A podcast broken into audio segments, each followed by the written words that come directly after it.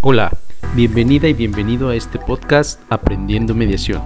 Este es un espacio para difundir la mediación y las prácticas restaurativas en todos los rincones de la sociedad como métodos de solución de conflictos, conflictos comunes que vives todos los días desde tu casa hasta tu trabajo. Estoy aquí para aclarar todas tus dudas acerca de esto y también para promover una justicia más humana, equitativa, solidaria y verdaderamente sostenible. Lo que me motiva es ayudar a la gente a cuidar su salud emocional y evitarles muchos dolores de cabeza, pues existe una conexión muy estrecha entre el conflicto y el estrés que puede desencadenar enfermedades graves. Mi nombre es Josué Ferrer y mi mayor reto es hacer que la gente busque una mediadora o un mediador como si buscara una película en Netflix, dedicándole tiempo. Aunque sé que cambiar paradigmas mentales con los que hemos vivido desde hace décadas no es nada sencillo, Creo firmemente que la educación basada en un cuidado socioemocional nos ayudará a tener una mejor sociedad. Si crecemos como humanos, creceremos como comunidad. Así que te agradezco mucho por acompañarme en este viaje y esperemos que juntos podamos construir comunidades más empáticas y responsables.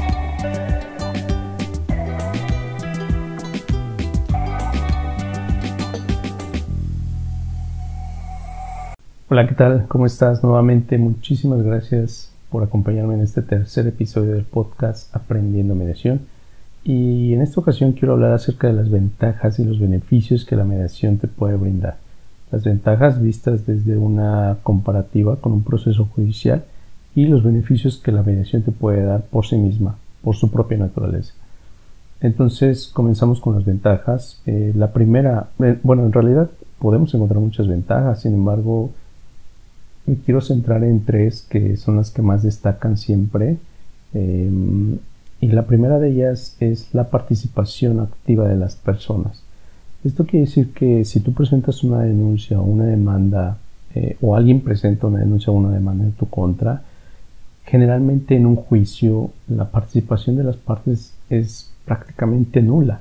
No hay una, un acercamiento de, de las personas que están dentro del juicio con la autoridad eh, judicial, con el juez, con los secretarios Ministerio Público, eh, actuarios, etcétera.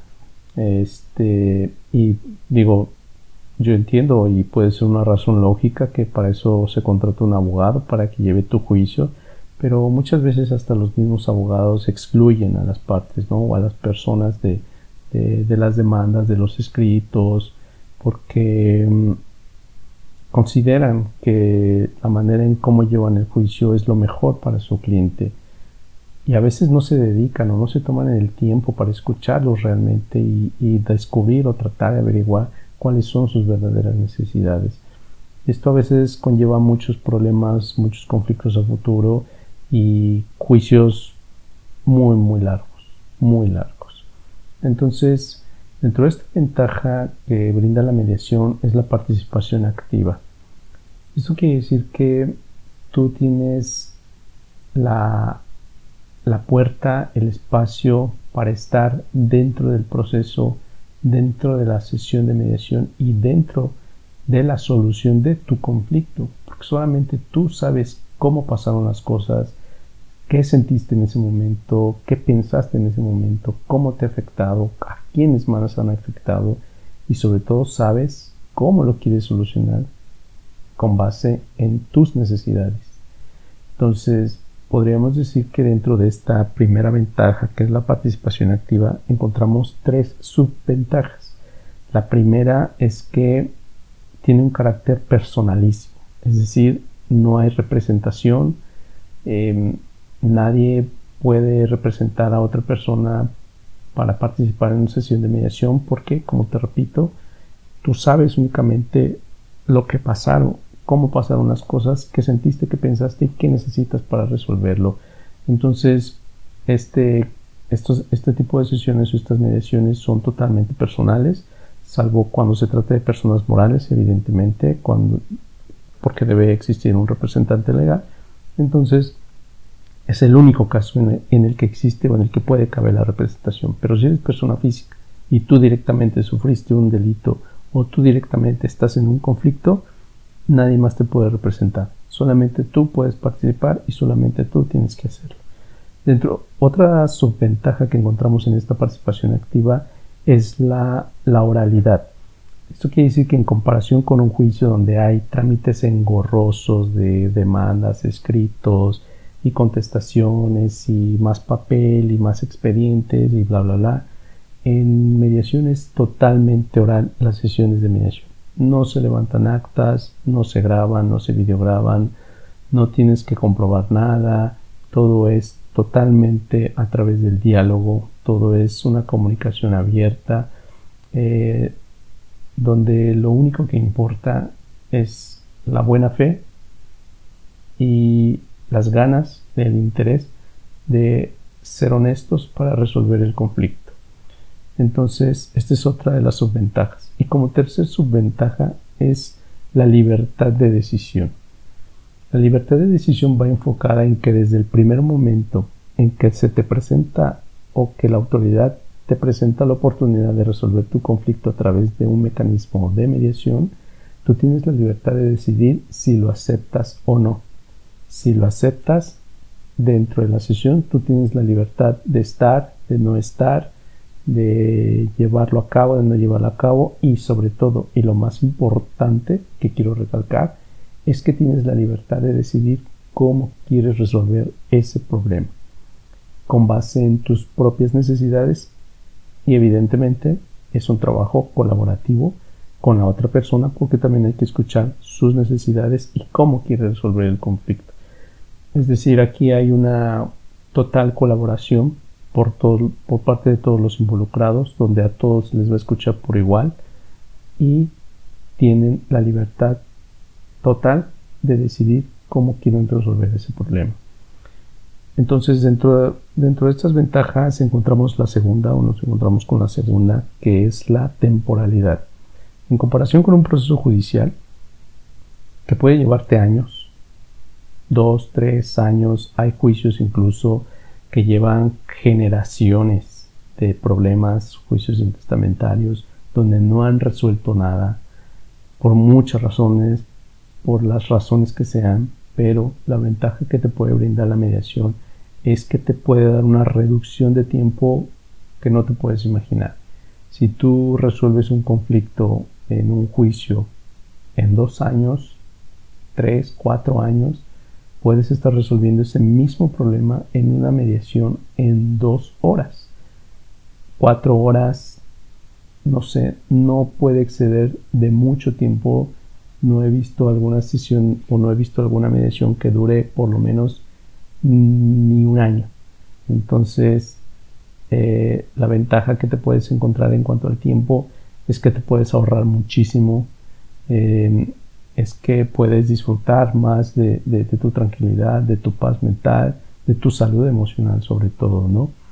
Y la tercera ventaja que podemos encontrar dentro de la mediación es lo económico. El factor económico es muy importante porque, como bien sabes, eh, o como no sé si has estado dentro de un juicio, sabes o si conoces a alguien, te ha de contar que un proceso judicial implica mucho gasto porque son gastos de abogados, son gastos de trámites, son gastos de traslado, son gastos a veces lamentablemente de autoridad eh, que ya requieren de dinero para poder darle el impulso procesal que ellos le llaman, al juicio y pueda salir rápido tu asunto. De lo contrario, te puedes llevar años ahí. Para ellos no hay ningún problema en que tu expediente se esté empolvando si nadie le da el trámite o el impulso procesal que ellos le llaman, ¿no? Económico.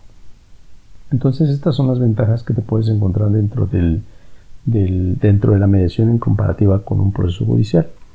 Y por otro lado, los beneficios. Quiero entrar aquí a los beneficios muy rápidamente también, eh, porque pues podemos encontrar muchos beneficios también y estos los quiero dividir básicamente en un nivel personal y en un nivel social. Pero para esto quiero entrar primero con el por qué es importante o por qué funciona la mediación. Y la mediación funciona porque la intención o la naturaleza es ayudar a las personas a mejorar la calidad de su vida resolviendo sus conflictos más importantes. Yo creo que esa es la naturaleza de la mediación, ayudar a las personas.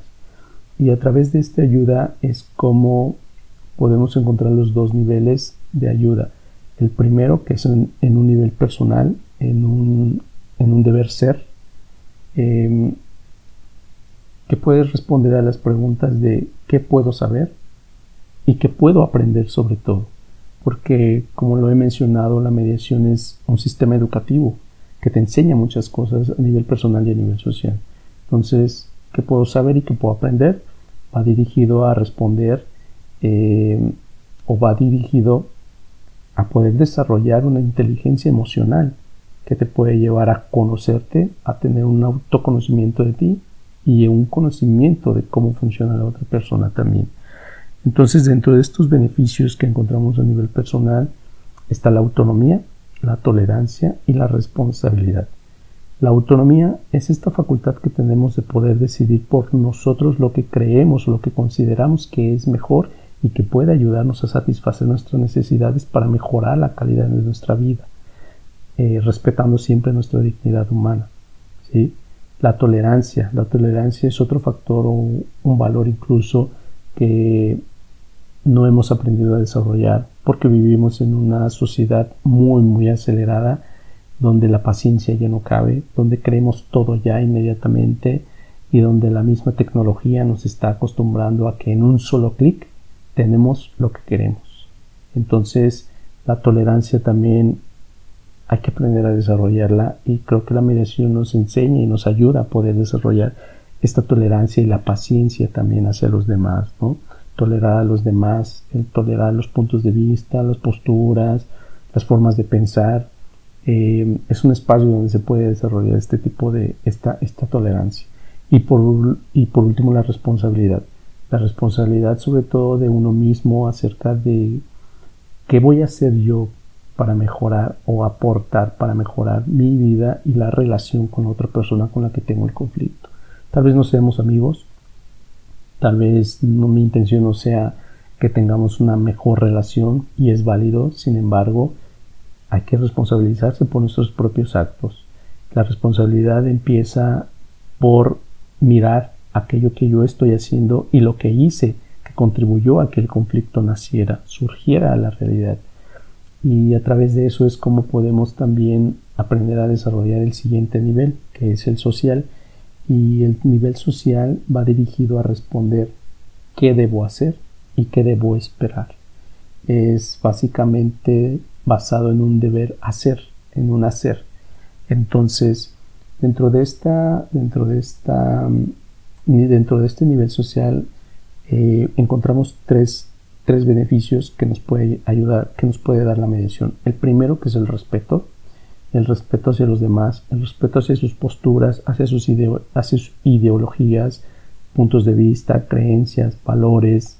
Eso es lo que nos ayuda a desarrollar a nivel emocional la mediación, el respeto, respetar a los otros. Eh, como, segundo, como segunda ventaja, como segundo beneficio, encontramos la empatía.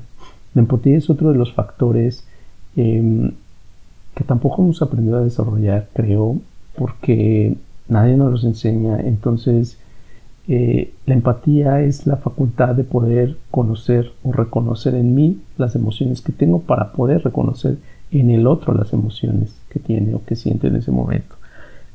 Posteriormente hablaremos un poco más acerca de la empatía a grandes rasgos, pero eh, básicamente es eso, ¿no?